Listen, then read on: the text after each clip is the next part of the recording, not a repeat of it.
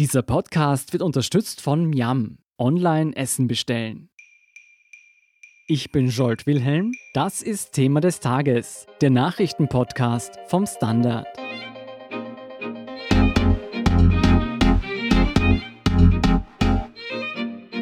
Bei der Wienwahl im Herbst geht es für die SPÖ um alles. Kann man das Bürgermeisteramt in der Hauptstadt nicht halten, verlieren die Sozialdemokraten auch landesweit ihre Relevanz. Petra Stoiber und Selina Thaler vom Standard über das Programm und die Strategie der SPÖ für diese Schicksalswahl. Petra, die SPÖ hat also ihr Wahlkampfprogramm für die Wienwahl vorgestellt. Wie würdest du den Themenmix auf den ersten Blick beschreiben? Ich würde sagen, wir finden hier sehr, sehr viel Rot mit ein paar grünen Einsprengseln. Also man muss schon sagen, dass es ein sozialdemokratisches Kernprogramm ist. Es sind sehr viele sozialdemokratische Anliegen, Themen drinnen, aber durchaus auch mit dieser ökologischen und Nachhaltigkeitskomponente. Zum Beispiel eine Gratis-Ticket-Aktion für die Öffis über den Sommer, eine weitere Ausbildungsgarantie für Lehrlinge in Wien kombiniert mit einer Ausweitung von Ausbildungsplätzen im städtischen Bereich.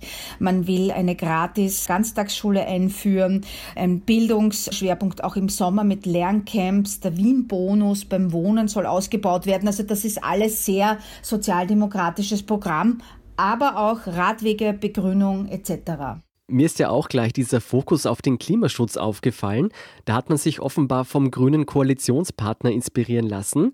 Wie will man Wien denn nachhaltiger und sauberer machen? Naja, also ich sehe da eine Weiterführung des rot-grünen Regierungsprogrammes. Im Wesentlichen lautet Ausbau der öffentlichen Verkehrsmittel. Man will den Anteil der Pendler bis 2030 halbieren, was ich eigentlich für in zehn Jahren durchaus machbar, aber dennoch ambitioniert halte.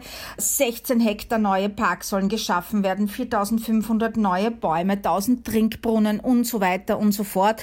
Aber eben auch ziemlich viel Investment in den Ausbau erneuerbarer Energien 1,2 Milliarden Euro will die SPÖ da investieren und neue Photovoltaikkraftwerke sollen gebaut werden. Also da wird schon einiges getan, mehr E-Ladestellen auf öffentlichen Plätzen und so weiter. Also das ist irgendwie schon ganz klar grün. Interessant wird auch werden, inwieweit es bei den Corona-Hilfen, die ja die Stadt auch sehr großzügig eigentlich verteilt, da eine ökologische Komponente für die Firmen drinnen sein wird. Also sprich Wiederaufbauhilfe für Unternehmen Unternehmen, aber mit einem ökologischen Grundsatz. Also das ist einfach wichtig, wenn man da wirklich nachhaltig etwas ändern will, dass man einfach die Wirtschaft auch ökologischer macht. Selina, du hast dir die SPÖ-Pläne für den Arbeitsmarkt genauer angesehen. Was hat sich die SPÖ überlegt? Wie will man die Beschäftigungsrate ankurbeln? Also es gibt mehrere Punkte, die man jetzt in das Wahlprogramm für die Wienwahl aufgenommen hat. Einerseits geht es da hauptsächlich um Jugendliche. Also man will eine Lehrlingsgarantie und eine sogenannte Berufsschul-Offensive. Also da soll zum Beispiel jene, die keine Lehrstelle in einem Betrieb finden, sollen eben durch sogenannte überbetriebliche Lehrstellen ausgebildet werden.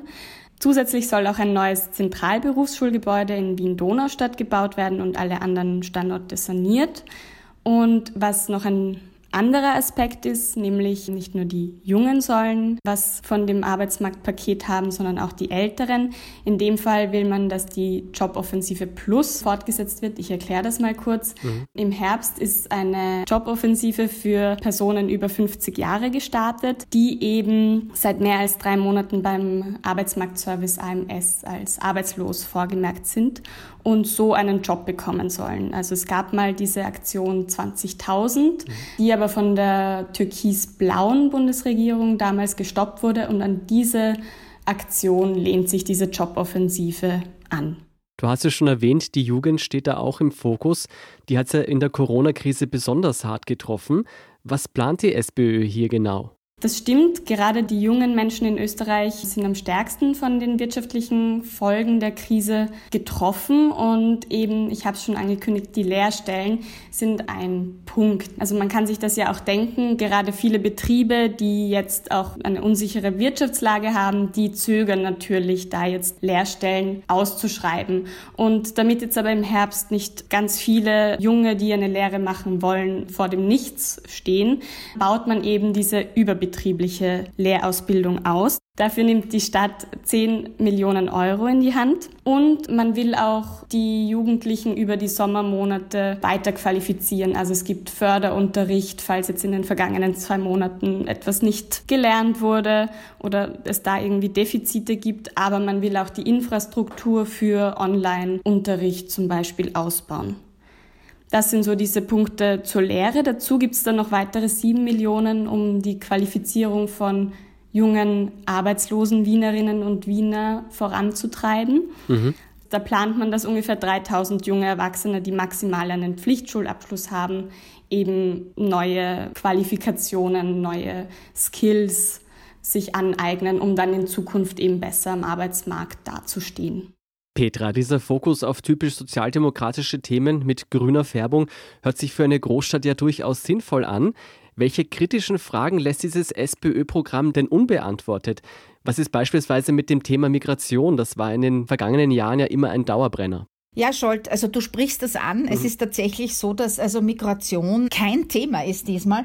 Und das ist, glaube ich, einfach so zu bewerten, dass das im Hinblick auf den Zustand der FPÖ, also der Freiheitlichen Partei in Wien und dem Antreten von Heinz-Christian Strache offenbar nicht notwendig ist, weil man das so interpretiert, dass sich diese beiden Lager innerhalb des freiheitlichen Lagers wahrscheinlich gegenseitig kannibalisieren werden. Das heißt, da erwächst der SPÖ kein besonders starker Gegner. Das ist zumindest offenbar die Erwartung im Wahlkampf. Mhm. Und daher braucht man jetzt zum Thema Migration keine unangenehmen Antworten. Aber auch zum Thema Integration, wo ich schon finde, da hat die Stadt eine Verantwortung und da könnte man einiges durchaus noch besser machen, als es bisher geschehen ist. Also da fehlen mir ein bisschen die Antworten. Und also, wenn wir schon von Nachhaltigkeit sprechen, es gibt ja nicht nur eine ökologische Nachhaltigkeit, es gibt überhaupt eine Nachhaltigkeit in der Politik und eine Welt Stadt wie Wien, eine Stadt, die fast zwei Millionen Einwohner hat, wo ganz, ganz viele Menschen Migrationshintergrund haben, da braucht es schon Antworten und natürlich auch in einem Wahlkampf, weil da will ich auch als Wählerin, als Wähler wissen, wie es da weitergeht. Und es werden auch unangenehme Themen ausgespart, wie zum Beispiel das Thema Lobautunnel, um wieder auf die Ökologie zurückzukommen. Mhm. Das war ja, wenn wir uns erinnern, in den letzten Koalitionsverhandlungen zwischen Rot und Grün ein durchaus strittiges Thema. Da spricht man lieber gleich gar nicht an, damit es da nur ja keine Widersprüche gibt zum eigenen Wahlprogramm, wo man ja so auf ökologisch macht. Denkst du, das ist eine Strategie, die erfolgreich sein kann, dass man sich klar auf die Stammwähler und auch auf die Grünwähler fokussiert? Was ist mit den ÖVP und den FPÖ-Wählern? Wird man auch hier punkten können? Scholtes sehe ich differenziert. Also bei FPÖ-Wählern, ich glaube, die sind für immer verloren. Die werden die Sozialdemokraten höchstwahrscheinlich nicht mehr wählen. Aber ich sehe schon, dass man versucht, ein bisschen im bürgerlich-liberalen Lager auch zu fischen. Und da kommt, glaube ich, speziell dem Finanzstadtrat Hanke eine wesentliche Rolle zu. Mit eben den Corona-Hilfen der Stadt Wien, mit der Wiederaufbauhilfe, mit extra unbürokratischen Hilfen für Startups, für kleinere Unternehmen. Also da ist ja auch einiges in Arbeit oder zumindest angekündigt. Das wird man sich anschauen müssen, wie erfolgreich das dann ist. Aber wenn das halbwegs erfolgreich ist, kann das schon auch ein Fischen im bürgerlichen Lager sein. Für die SPÖ geht es bei dieser Wien-Wahl ja nicht nur um die Mehrheit in Wien, sondern auch um den generellen Machterhalt der Partei. Auf Bundesebene hat es ja bei den letzten Wahlen nicht so rosig ausgesehen.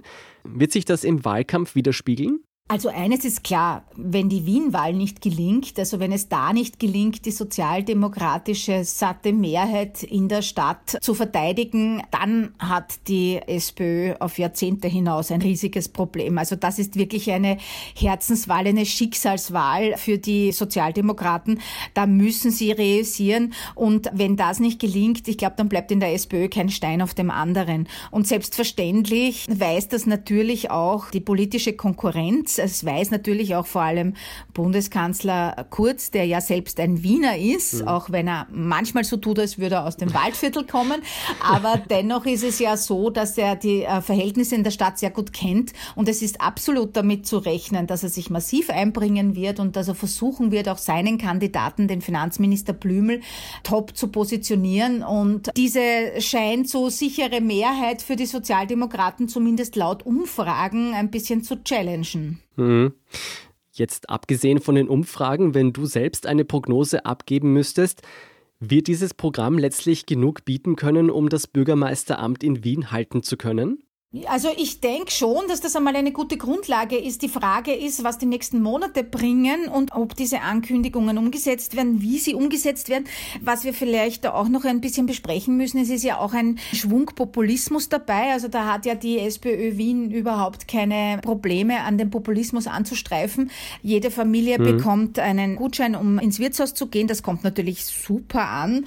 Dann haben wir auch so Aktionen wie, also die Buschenschanken dürfen jetzt an allen Tagen offen halten Aufenthalten, nicht mehr nur an bestimmten Tagen. Das sind so Dinge, die den Wienern und Wienerinnen, glaube ich, gut gefallen. Und ich glaube schon, dass die Chancen intakt sind. Wenn man allerdings ankündigt, man macht viele Hilfen auch für Unternehmer oder man erleichtert Dinge und dann stellt sich im Nachklatsch heraus, dass alles zu bürokratisch läuft, dass die Dinge nicht so gut funktionieren, das wäre dann natürlich gefährlich. Aber insgesamt glaube ich, sind die Chancen für Bürgermeister Ludwig und sein Team intakt. Die Frage ist, ob sie so eine Mehrheit Mehrheit hinbekommen und ob auch die Grünen so gut abschneiden, dass es gegen Rot-Grün keine Mehrheit geben kann in der Stadt. Weil wenn das möglich ist, wir gehen alle davon aus, dass also die ÖVP sich stark verbessern wird, stark zulegen wird, vielleicht sogar verdoppeln wird, wenn auch von einem relativ niedrigen Niveau aus. Und man dann versucht, gemeinsam mit den Grünen und den Neos irgendwie eine Mehrheit zu bilden. Wenn das rechnerisch möglich ist, dann wird es nochmal interessant. Das heißt, du denkst, das Ziel der SPÖ ist durchaus eine Weiterführung der rot-grünen Regierung in Wien? Ich denke schon, wobei Bürgermeister Ludwig ist da durchaus auch pragmatisch. Er hat ja speziell mit dem Wirtschaftszweig der ÖVP in Wien ein hervorragendes Einvernehmen. Also wenn sich beides ausgeht, wird er beides probieren. Ich habe das Gefühl, dass man sich insgesamt, also jetzt zuletzt sind die Töne ein bisschen rauer geworden. Das mag auch dem beginnenden Wahlkampf geschuldet sein. Aber mit den Grünen ging's ganz gut. Und die Grünen waren ja sehr pragmatisch. Wie pragmatisch sie sein können, sieht man ja jetzt auch wieder auf der Bundesebene. Ich glaube, das ginge schon. Ja. Rot-Schwarz ist auch eine Option. Ludwig wird auf jeden Fall versuchen zu verhindern, dass es eine Mehrheit gegen ihn als Bürgermeister geben kann.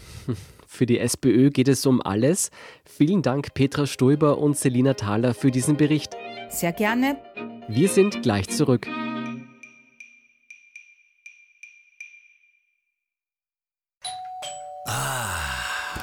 Der Klang, wenn die Leibspeise vom Lieblingsrestaurant ankommt. Und damit ihr auch in Zukunft liefern können, bestelle ich jetzt umso mehr. Jetzt heißt es Hashtag Zusammenhalten. Gemeinsam mit dir stehen wir unseren Restaurants bei. Bestell dein Essen online, lass es dir liefern oder hol's vor Ort ab oder kauf Gutscheine. Hauptsache, du unterstützt dein Lieblingsrestaurant. Eine Aktion von Miam. Weitere Infos unter www.miam.at. Und hier ist, was Sie heute sonst noch wissen müssen. Erstens, am Dienstag wurde der Untersuchungsausschuss zur Ibiza-Affäre fortgesetzt. Diesmal stand der Postenschacher-Skandal um die Casinos Austria im Fokus. Aussagen mussten die Justiz- und Novomatic-Manager. Der Standard berichtet live. Zweitens, die Regierung hat das Paket zur Rettung der Austrian Airlines präsentiert. In Summe bekommt die Airline 600 Millionen Euro, 450 Millionen Euro aus Österreich, 150 Millionen Euro von der deutschen Mutter Lufthansa. Eine staatliche Beteiligung wird es nicht geben, Teil der Auflagen ist aber eine Standortgarantie für Österreich sowie die Reduzierung des ökologischen Fußabdrucks. Drittens, beim österreichischen Mobilfunker A1 ist es zu einem massiven Hackereinbruch gekommen. Bisher nicht identifizierte Angreifer konnten sich offenbar ein halbes Jahr lang im internen Netz halten. Was die Eindringlinge wollten, ist noch nicht klar. Offenbar wurden jedoch das Netzwerk und die Senderstandorte ausgeforscht. Laut A1 wurden dabei aber zumindest keine Kundendaten gestohlen. Und viertens, der IT-Konzern IBM steigt aus dem Geschäft mit Gesichtserkennungssoftware aus. Das Unternehmen will solche Software künftig weder anbieten noch entwickeln. Als Grund dafür werden ethische Bedenken genannt. So würde die Technologie die Massenüberwachung ermöglichen und Rassismus fördern. Mehr dazu und die aktuellsten Informationen zum weiteren Weltgeschehen liefert Ihnen wie immer der Standard.at. Um keine Folge von Thema des Tages zu verpassen, abonnieren Sie uns bei Apple Podcasts oder Spotify. Unterstützen können Sie uns mit einer 5-Sterne-Bewertung und vor allem indem Sie für den Standard zahlen. Alle Infos dazu finden Sie auf abo.derstandard.at und dst.at/supporter. Danke für Ihre Unterstützung. Ich bin Jolt Wilhelm, Baba und bis zum nächsten Mal.